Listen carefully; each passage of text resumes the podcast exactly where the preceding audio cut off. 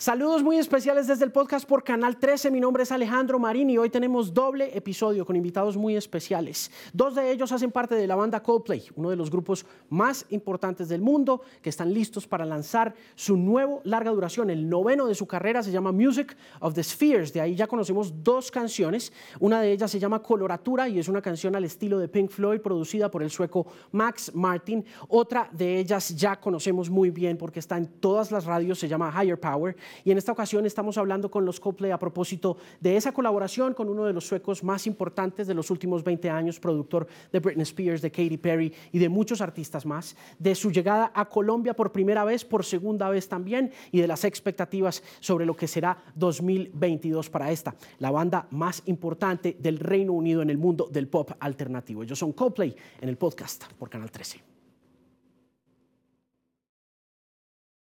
How you guys doing? Hey, Alejandro. Nice to see you. Nice to see you. We're to doing see you great, too. thank you. Nice to see you too. It's great to see you once again. I mean, we've seen you a couple times here in Colombia live, and uh, it's always been an experience. And now that the whole thing is virtual, well, it's Yeah. kind it's kind of not the same thing, but but no, it's you're great. right. You're right. It's very hard to replicate the energy of uh, 50,000 Colombians in a stadium over Zoom. Will, what do you remember the most about those two experiences? You know, it, it ah. it's it's been you know it's been a minute since we've been in concerts, so I'm pretty sure that you guys miss it. What do you miss the most about, or what do you remember the most to begin with about Colombian audiences? well, to start with, it's fair to say, and I think I speak for everyone here, probably all musicians everywhere, that touring, there's no better place to tour than, than Latin America. And, and uh, our we were lucky, we didn't go to Colombia in the first couple of uh, times we came to South America, but then uh, the first time we came, I just remember feeling so excited to see to, to visit a new country, and obviously the reputation of, of uh, Colombian music fans is is very is legendary. So um, I just remember the intensity of the of the audience reaction and the um, just colourful and vibrant and uh, just it's it, there really is the best possible place to play music in the world. So you're right, we have really missed it, and I think. Um, Whenever conditions allow, whenever it, people tell us that we're, we're okay to start playing concerts again, then it's certainly, we, we would rather play nowhere else in the world than in, than in South America. So we'll be, we'll be back down there as soon as we can. But yeah, always just wonderful, positive memories. Amazing food, amazing culture, amazing people, just the best. Guy, um, what's it been like for you these uh, year and a half that we've been on lockdown? Um, well, you know, it's been a very strange and unusual period of time, um, you know, for everybody. Um, uh, you know, for us, you know, creatively, we had to um, figure out how we were, how we could work together, how we could push things forward, how we could make music. Um, I don't think we faced uh, the biggest challenges of, you know, people in general, you know, but um, it, it was, you know, it, it was unusual, and we had to, you know, try and figure out how and when and where we could record together at certain periods of time. Um, which was challenging. You know, there was a few occasions where there were certain countries where the rules would allow us all to travel in and work there, and um, you know, with, within the rules that and the boundaries that the governments had set out. Um, and we've just had to learn to communicate like everyone else, um, you know, remotely. You know, we we we talk to each other, you know, every week on like a Zoom call, um, you know, so we can kind of you know keep conversations flowing. Um, but you know, like everyone else, we've missed seeing friends and family, and we've missed traveling, and uh, you know, we're just hoping that we're kind of coming through this this phase and seeing the world return to some semblance of normality. Let's talk about h- higher power, Will, and uh, how uh, the environment, the, uh, the, the current uh, world scenario uh, informs or influences the creation of the song.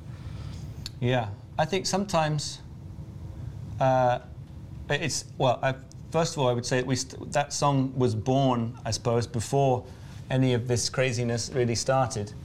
But I think like many songs, it takes a while to evolve into its full and final form. And I think it definitely was was a product of this uh, strange time that we've been in, and I think it was from the moment we started working on it, we knew I think that it was going to be the song that we would hopefully come back with, uh, and I think therefore we were very focused on it being uplifting and energetic and bright and colourful and a sort of breath of fresh air and hopefully a, a little thing that would just remind people that there are there are good times to come. Uh, so I think we, we wanted to make sure that it felt very positive and upbeat and energetic and just fun. You know, we, we love playing that song. It's a lot of fun to play. Uh, and so it just yeah, it was it was definitely it became it became a bit of a, a sort of what's the word just a, a very important foundation for the record and, and, for, and for the way that we were feeling about what this next bunch of songs has to be, um, which is about positivity and, and trying to remind people of uh, the power that music has to bring people together. Guy, how long did it take you guys to get to the final uh, version of the song? Uh, well, we've been very lucky to work with uh, Max Martin, um, uh, who, has been, you know, producing um, with us. Um, and I have to say, he's, you know, as, his repu- reputation would, um, you know, uh, sort of precedes him. He's he's very very efficient in the studio. So, you know, we had some ideas, um, you know, of song structures and, and some parts and um, he's really been a great kind of person who's been sort of sitting in the hot seat and, and, and pushing everything uh, to the end in a, in a, very efficient manner. So I think that song really came together very quickly. Mm. Will, that's got to be like surreal to work with this guy who just, you know, grabs. Uh, a song or a few chords or whatever it is that you guys do in the studio when you work mm. your magic and just turns it into a bona fide hit immediately. It was like when we got the song, when we got the song, uh, you know, we do top 40 radio here. And yes. When we got the song, it was like, there, there, you don't need to think about it. This is this is something this is something that people are gonna enjoy. You know, first of all, it's Coldplay. Second of all, it's just a big song, you know. Mm. Well, I think one of the exciting things for a band in our, in our with our history and our, we've been together for a long time. We've been making music together for a long time, and it's very only recently that we've started to uh, increase our circle of trust in terms of people that we let into the very middle of the creative process. And when we started working with Max, it just happened so quickly. It was so clear that he, he's so brilliant and he knows just exactly what a song requires. Uh, it was so evident so quickly that we, he was just, it, it, was such a safe pair of hands. And I think quite often we really, as a band in our position, really need someone, we need to have real trust in someone in order to give them that, uh, that sort of, uh, what's the word? You know, that, that amount of um, control and power because it, and it's just such a relief to be honest. It's really wonderful relief to have someone who really knows what they're doing and whose opinion that we trust sonically but also song wise and, and structure and all of these brilliant things that he brings to the table. It's just it was just such a it's like you finally met the you know it's like you're, you're a, a great football team and you finally get the best football manager in the world that and, and he's like don't worry I've got this. And then suddenly you start scoring goals and, uh, and winning trophies. So it's, uh, it's a great feeling. Love you guys at Glastonbury, even though there was no audience. It was an amazing show. I, thought, I thought it was great. Uh, I saw uh, one of the shows uh, from Viva la Vida or Death and all his friends on cable TV the other day with my wife. It was amazing. It was like, oh my God, yeah. we got to have these guys come back to Colombia soon. Thank you very much for taking the time. It's been great. Loving higher power and loving whatever comes next, guys. Thank you, Thank Alejandro. you so much. It's lovely to talk to you.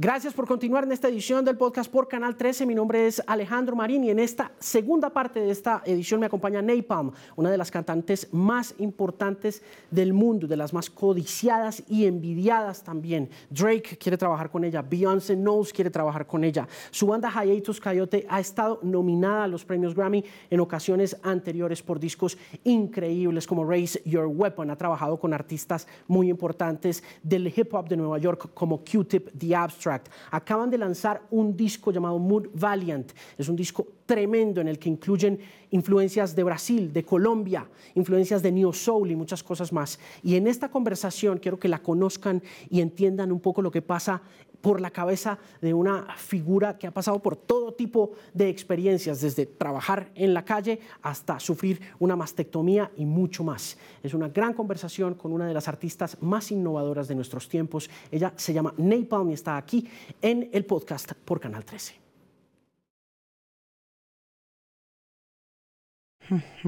There he is, man of the hour.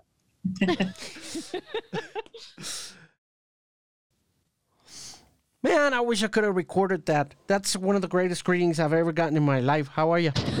I'm good. How are you? Good morning. Hey, good morning. Good to hear you. Good, good to hear your voice. Good to see you. Good to meet you. Yeah, you too. Where are you?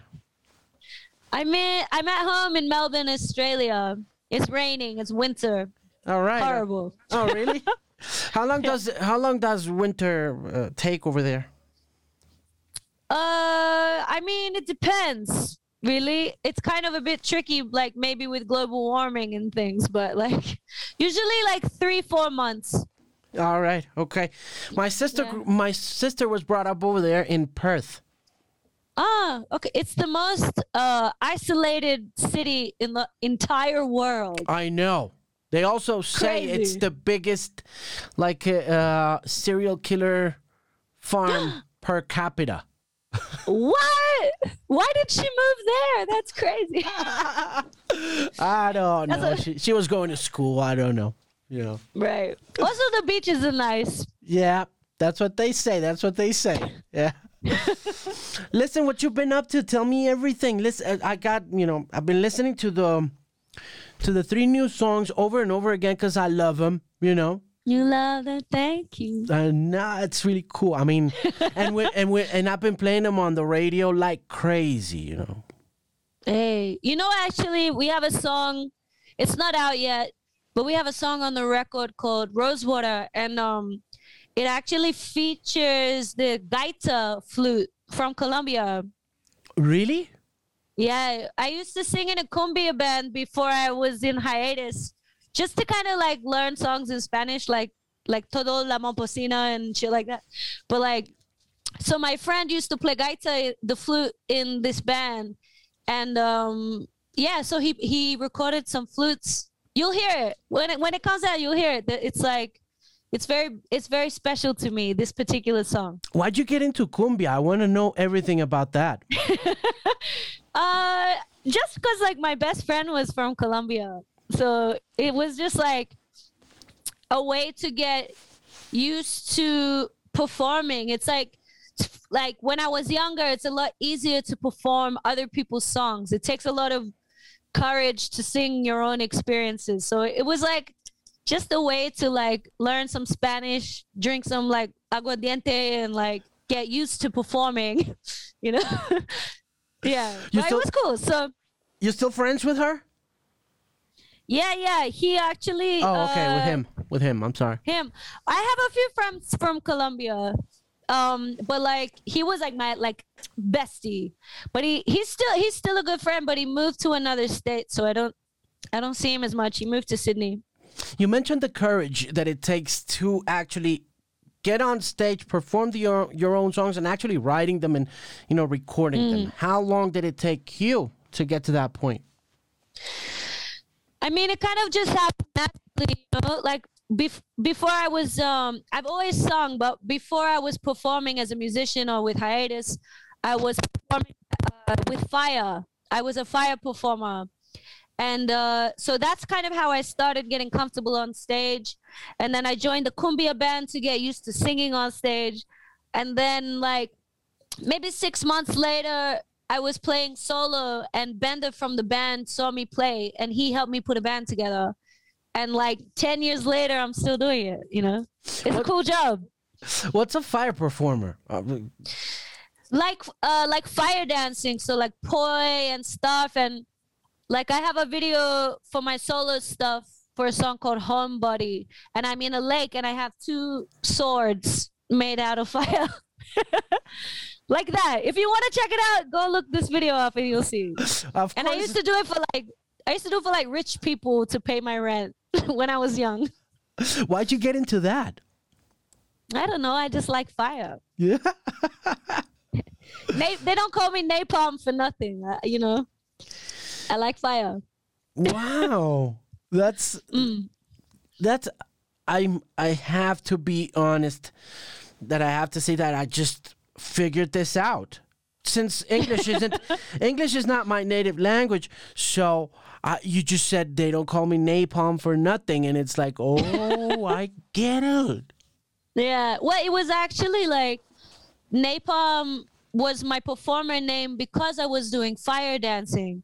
So before I was doing music, I was doing that, which is, and my name is Nai, is short for Naomi. So Napalm was like a fire performing name. And then when I started playing music, I'm like, I'll just, I'll just keep it. Where's that name from? Where are you from? I'm from Australia, but I think Nai is short for Naomi. I think, uh, I'm not sure. I think the origins are like Hebrew or something. Okay. So, Yeah. so tell me about the new music and tell me about the new songs and uh, picking the courage to get the new songs going forward. Tell me everything about it, other than the songs that um, that uh, include the gaita, which is something that I look forward to listening pretty soon. When when's that one coming out?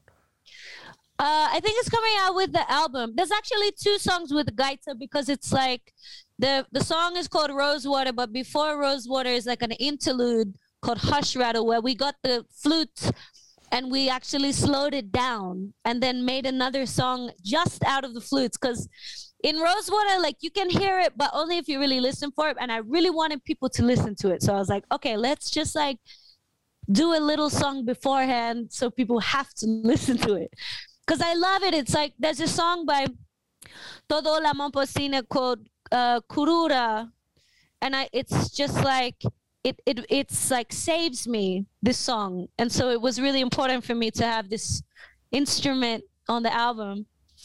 Um, yeah, but that, there's a lot of we've been really blessed to collaborate with a lot of different artists on this on this record, and one of them being Arthur Verocai, who's like a Brazilian composer.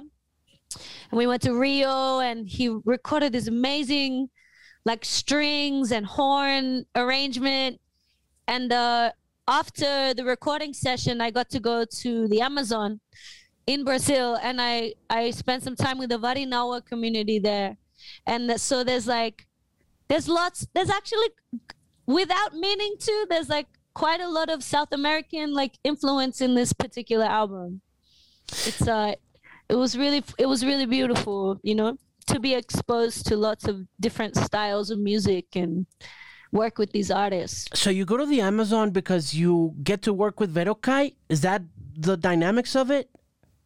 Well i went to rio to brazil and my friend anna she's carioca. She's from rio and she is friends with a page who's like um like a medicine man or like a shaman. And she's friends with him and he invited her to meet his family. And i just happened to be there. I was like in brazil. She's like like i could have flown home but she was like i'm going to the amazon. Do you want to come? I was like hell yeah let's go so it was kind of just like a last minute thing but it like changed my life it was so beautiful and i've always wanted to go so i was really fortunate that i had a friend who could like and we like stayed with the family and it was really beautiful Why did it change your life? What what kind what parts of your life were changed by this experience in the Amazon? I mean, I think I've always been such like I have a deep um adoration for the natural world. Like in Australia, it's so beautiful. Like the desert, we have the rainforest, we have beaches. You know, I I grew up with a a family of people that raised like native wildlife, doing wildlife caring. So it's a part of who I am. And so it's it's really beautiful for me to go to other countries and see what the natural world is like there. But I think why it moved me so much is because you know, when we were recording this album, I I got a breast cancer diagnosis, which was very massive, you know, and uh, it's the same illness that I lost my mother to. Like my mother died of it when I was 11. And so when you go through something like this, you have to be in hospital and it's lots of tests and it's very, uh, you know, bright lights and tests and sterile and things. And so the thing that was really powerful for me when I went to the Amazon is they have such a strong understanding of medicine natural medicine you know and so it was it was such a different contrast from being in a western med- medical world to being in the middle of the jungle and like like i had this medicine called kambo which is like a frog poison. And basically like i'm from the age of one all the children in the in the tribe they have it every six days. And basically like you feel like you're gonna die. It's like po- it's like poison. Like your face swells up. It's, it's crazy. Um but what it does is it, it like you you purge all of the toxins in your body. And so like half an hour later you feel really weak. But like two hours later you're like clear and strong. And they take it for the hunting as well.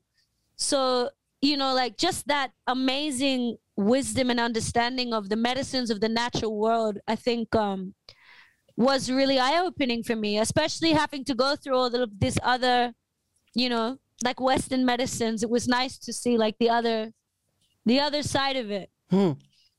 Tell me about that experience of, you, you, know, tell me about the breast cancer experience and, uh, you know, and producing us an album while living that experience. Mm. What was that? Yeah, it's like? crazy. I mean, so like we recorded most of the songs, uh, like the the music of the songs. The last thing that you do usually is vocals. So you get everything else in order, and then you record the vocals. And right before it was time for me to record the vocals, I got sick. So I had this whole album sitting there and then I was basically faced with my mortality. You know, it's like you don't know how much time you have, and it, you know it scares the shit out of you. But it also was kind of like liberating because when I was healthy enough to to get back in the studio, you don't have the little voices in your head that tell you like you're not good enough or like all artists you know all human beings you it doesn't matter how confident you are there's there's always those little voices that are like harass you you know? So after i got my my uh after i came through the other side of my illness i didn't care for them anymore. I was like okay this is your life. You you've been you've been given more life. What are you going to do with it? And uh it became really liberating you know like to be in a studio and to not care if uh people you know what people think of it it was it was more about the urgency to truly express my life my life force. And um to be honest i think it's like the most sincere thing i've ever made. And as an artist that's what you that's what you hope to achieve you know sincerity and honesty. So it was massive. When when that happens um how do you maintain the mindset because it's okay to say it.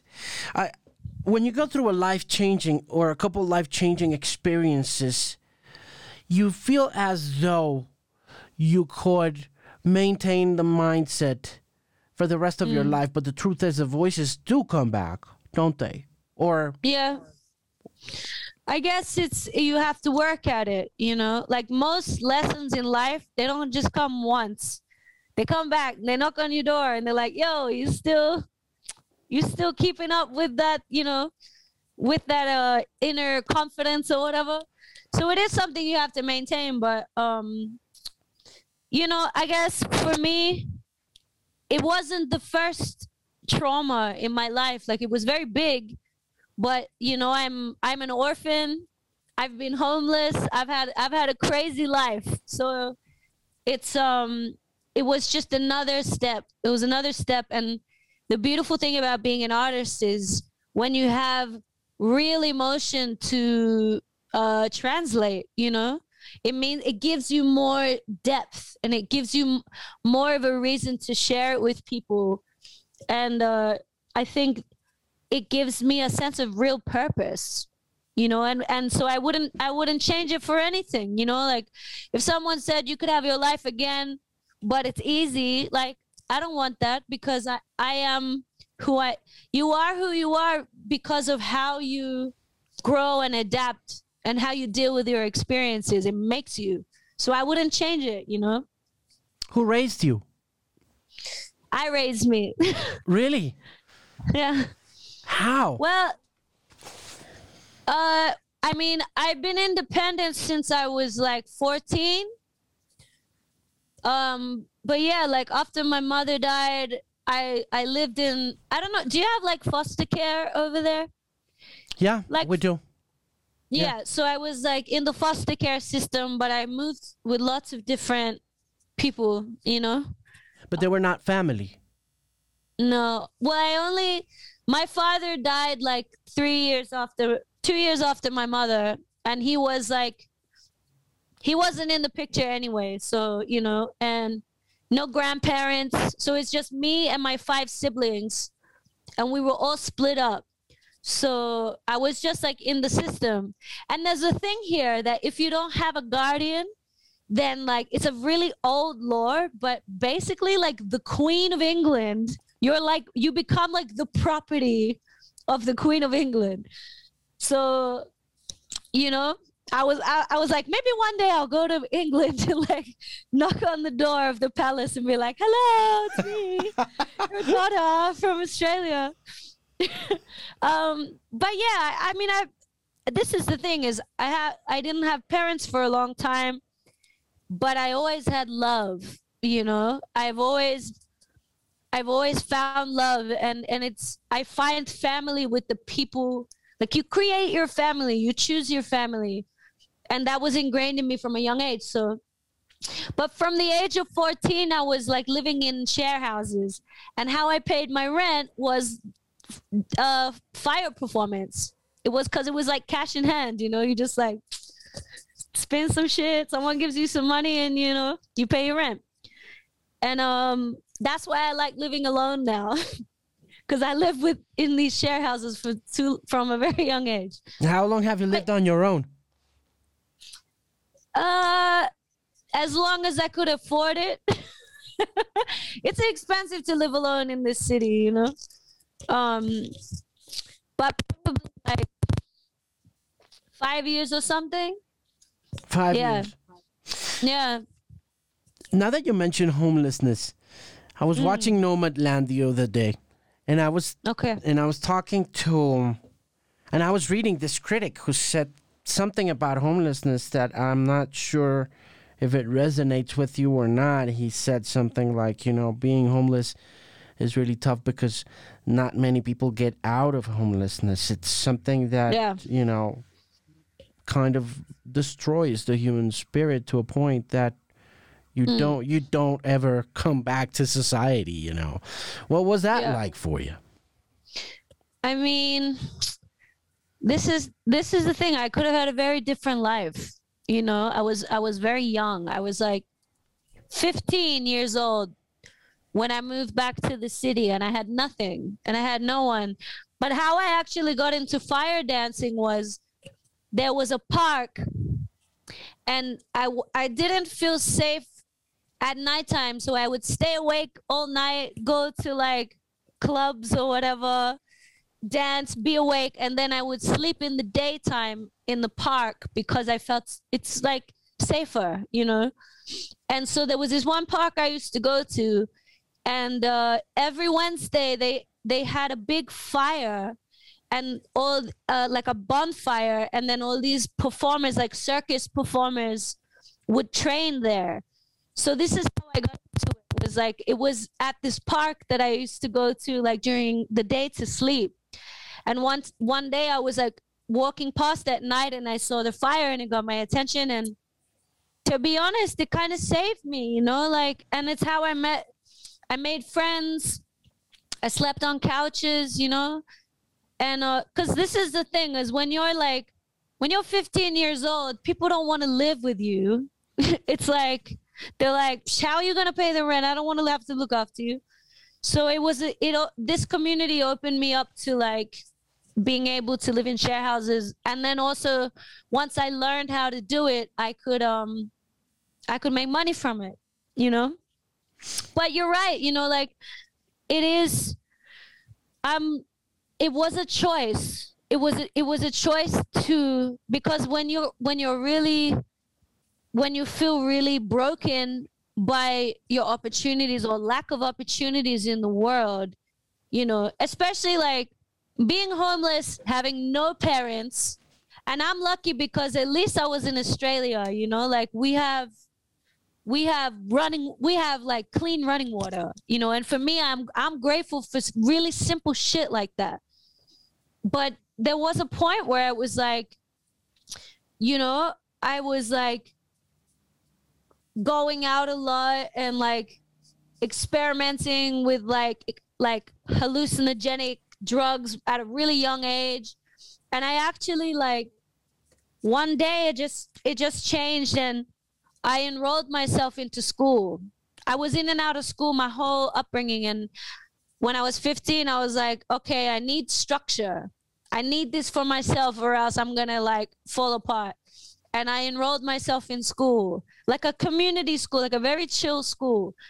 And um, just having some kind of routine in my day was enough to kind of get the ball rolling to, uh, you know, I mean, and to be entirely honest with you, like, I don't know what I would be if I wasn't a musician. You know, I got lucky. It's like, it's like it's my whole life and it's it's what I've always known I've wanted to do and it's you know from it from like from the age of like 17 I was performing and stuff and you know I, I'd probably be like working in a cafe or something if I if I wasn't you know flying around the world making albums. So I'm I'm really fortunate that I have music you know because the arts is a tool it's a cathartic tool that can like save you you know.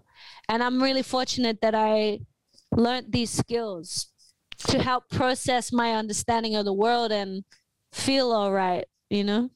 When did you start singing? I've always sung. Yeah? since forever. Yeah. Ever it's since not, you were a kid? Ever since i was a kid like my mother was an art teacher and a choreographer. And uh, she was a single mother but like so me and my five siblings like we always have music around the house you know? Like we we never had anything. We would never we never had money. We never had anything.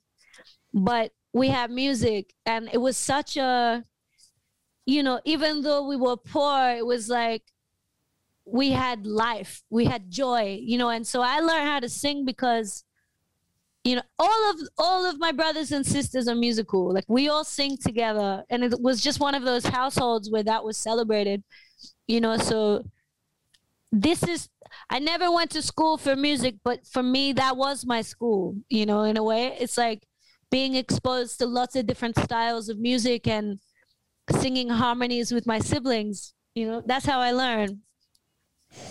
Do you still are you still in contact with the siblings yeah, of course.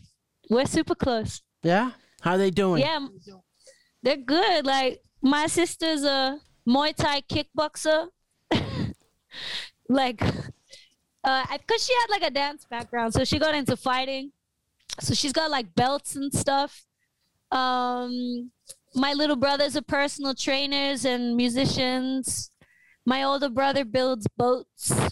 You know, we are we're closer because we don't have our parents you know like sometimes i hear people who are like fight with their family or fight with their parents but because we didn't have any it made us our bond stronger, you know, and and we don't we we know what it's like to lose life, so we don't take it for granted.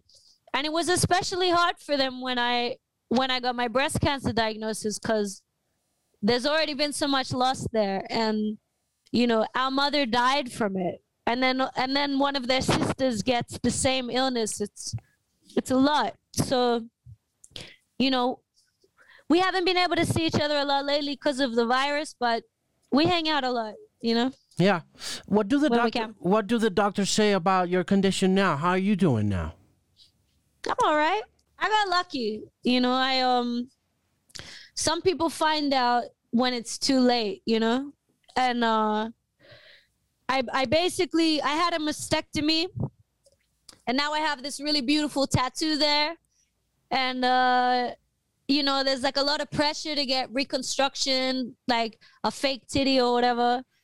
But for me it's like why I don't want to carry some like silicon thing around like that's it's all right for some people, but for me, I'm like, nah, just get rid of it, you know? Like, so I cut it off. Also, the Amazonians, not the Amazon like the rainforest, but ancient Amazonians, there's a like a, a myth or like folklore that they used to cut the right breast off so they would be better at archery and they would be better hunters. So after my surgery, my one of my friends from Iran, she's from Iran, and she's very beautiful. Her name's Afsane. Is And, she uh, there? Is she she- there? He just seems to be looking over there. I'm looking at a the. She gave me a Mongolian hunting bow. Oh, okay. And like brought it into the hospital, like snuck it in. She's like, "It's okay. You've you've got one titty, but now you're gonna be good at archery." you know, it's like you lose something, you gain something. Are you gonna get into archery for real? Yeah, I'd love to. I I have I have like a really good bow and some really good arrows. I just have I like every time I want to go and like learn COVID just like it's crazy. It's like shut down. I'm trying to learn how to drive too, but same deal. Was it interesting when you when you got nominated for a Grammy? Like, uh, I I remember seeing. Uh, did you win it in the end? I don't remember. No, uh we've been nominated for two now. Right. The right. first, the first one we lost to Lalah Hathaway, but she's literally sings three notes at a time. You know, I was like, okay, if anyone's gonna like, if anyone's gonna cheat me out of my Grammy, let it be the daughter of Donny Hathaway singing three notes at one time. Like, come on, Oh, like. please. I was like, take it, take it, you know. Um, so that was like the first one. And then the second one what I mean, when it happens twice, it's like the first time you're like, okay, this could just like be a fluke or whatever. But when it happens again, you're like, okay, maybe maybe we're onto something.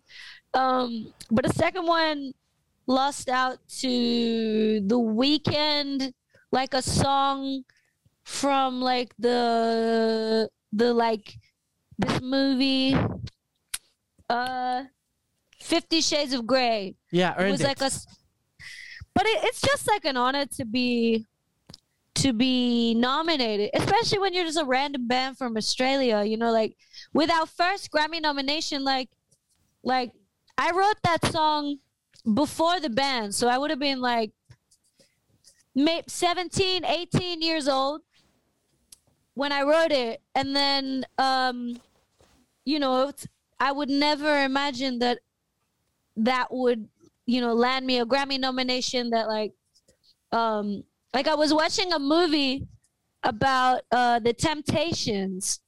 And there's a scene where they win their first grammy for for my girl which is like one of the you know biggest songs of all time. And the category they were nominated for was the same category we were nominated for.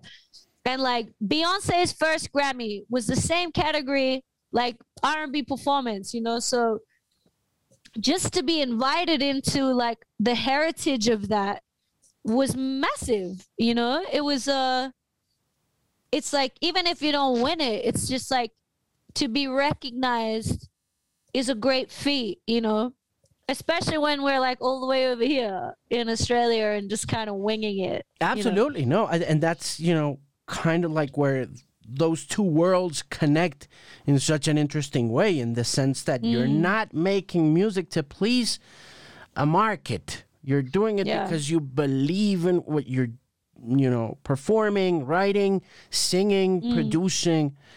But at the same time, you're in the radar of the, Right. of the academy, and that gives you uh, visibility. And uh, For sure.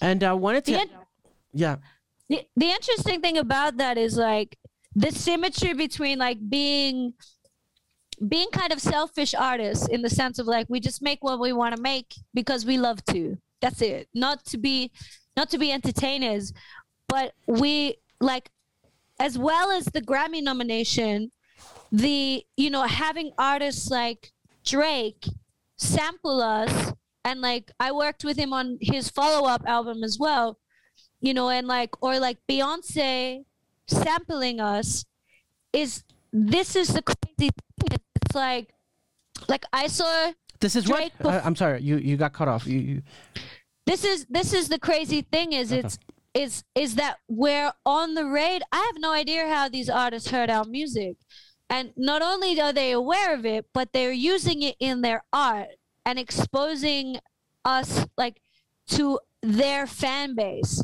you know? And so it it's kind of like this tightrope between like we have one foot in the mainstream because of people with great following and accolades sampling us but we're also kind of niche and like unknown as well. And it's this really strange kind of dynamic where we can do what we want but we still get like the attention of the mainstream world you know when did you watch it for the first time? it was the day before he tweeted about us so literally i watched it and then i woke up in the morning and then prince was tweeting about me and i was like whoa that's weird so i think like maybe 2012 2013 That's gotta be Maybe. crazy. That's gotta be definitely crazy. Yeah especially because i was like uh like i was like eventually i'll get around to watching it. And i finally watch it. And then the next morning i'm like he's like telling people to listen to my music. So chivalry's not dead i was like i wrote the melody singing over um i always forget the name of this the beautiful ones which is the song playing in the sex scene on purple rain. So i was just singing along to that and that's where the melody came from. And then so you know after after like prince had like tweeted about us and like he like came and saw us play in minneapolis which was terrifying he like i had the flu and he sat on the side of the stage and he was wearing sunglasses and he was just staring like this the whole time and was terrifying but like so we used Did you guys know? the- did, did you guys know he was gonna be there? Well, he invited us to play at his house like three times, but we couldn't go, which I was so gutted about. I was like, let's just cancel our tour. I want to go and check out his wardrobe. Um, but yeah, so I mean, and that's the thing is like, he invited us because he saw us on like Arsenio Hall show, and so he knew we were in LA. Because this is the thing, he's a unicorn. He just does it randomly. He'll be like, "Come to my house tomorrow," and it's like, "Well, we can't because we got a sold out show in Chicago, and we'll get sued by the promoter if we just cancel it. Like, even if it's." And for me, being an artist, I was like, "Let's just go. It's Prince," but you know, I've got respectable management that are like, "This is not a good idea." Um, so eventually, he came. I knew we were on his radar. But eventually, like we were playing in Minneapolis, and he came to us, um, which was cool. And so when it came to recording Chivalry is not writing and recording Chivalry is not dead, I wanted to give it like like we listened to a song by the time called seven seven seven ninety three eleven. Yeah. So like the the drum tones in the drum the drum tones in the intro is like so fly, you know.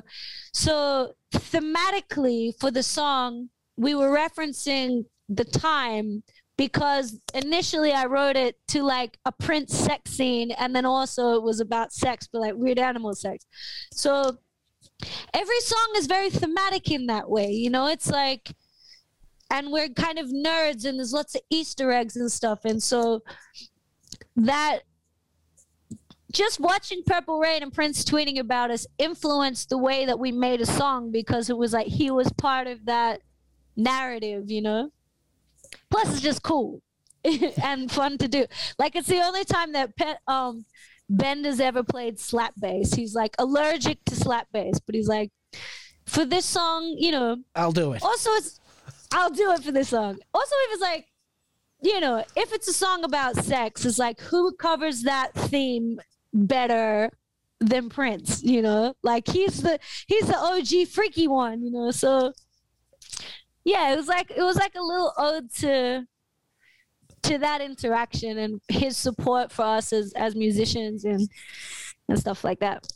Um, but yeah, chivalry is not dead is like that's his saying is like chivalry is dead because you know people don't open doors for you or like get the check or what this like kind of old school you know like uh like imbalance between the two sexes or whatever. And so that's why i wanted to use examples in the animal kingdom that is like it's like it's it's a whole nother thing. Like leopard slugs i'm pretty sure they're like both they're hermaphrodites. They're like they're both you know?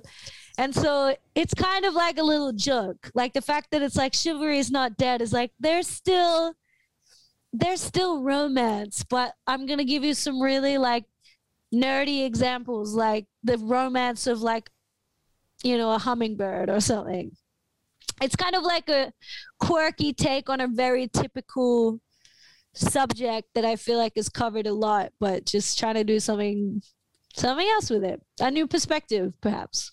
And it starts quirky and then it gets really funky and it gets really, you know, sexy. And you get it. They're slap bass. They're seven seven seven ninety three eleven drum tones. Listen, um, you can't imagine how psyched I am about hearing the entire thing, man. I mean, it it sounds like a blast, and I'm sure you guys are gonna, you know, knock it out the stadium with this one, of course, as you do with everything that you guys do. I'm, I'm, I'm, and I can't be more pleased and happy to have had this conversation with you. I really, really thank you for taking the time. It's been great meeting you, and I, in, Yeah, you too. and I invite you personally to come to Colombia. I hope we can uh, work with your management or your booking agency because I would love for the station to have uh, uh, to have you perform for our audiences. I would love to introduce them to you live. I've already done it, you know, on radio, and I definitely look forward to to seeing you here in South America. It'd be great. I would adore that. I've always wanted to go to Colombia, you know?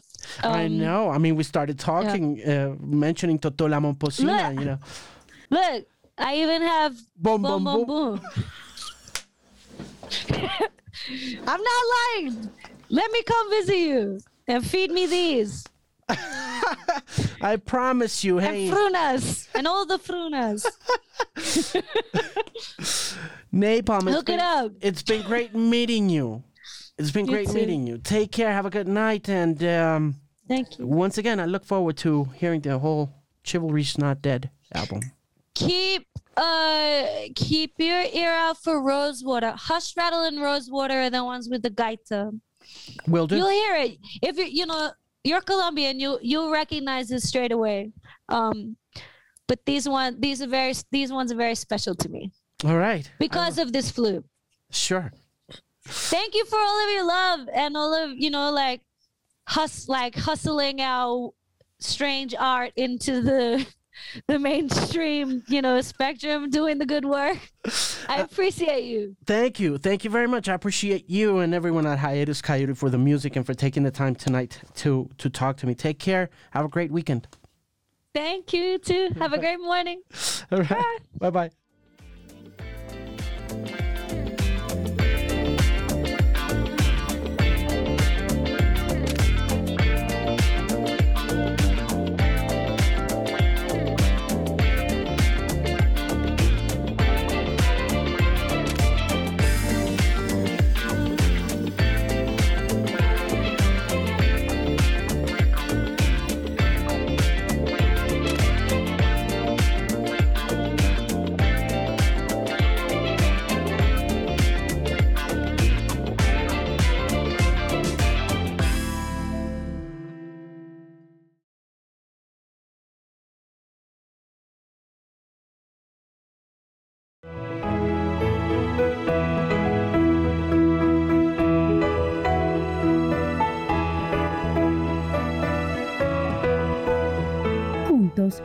Somos más que 13.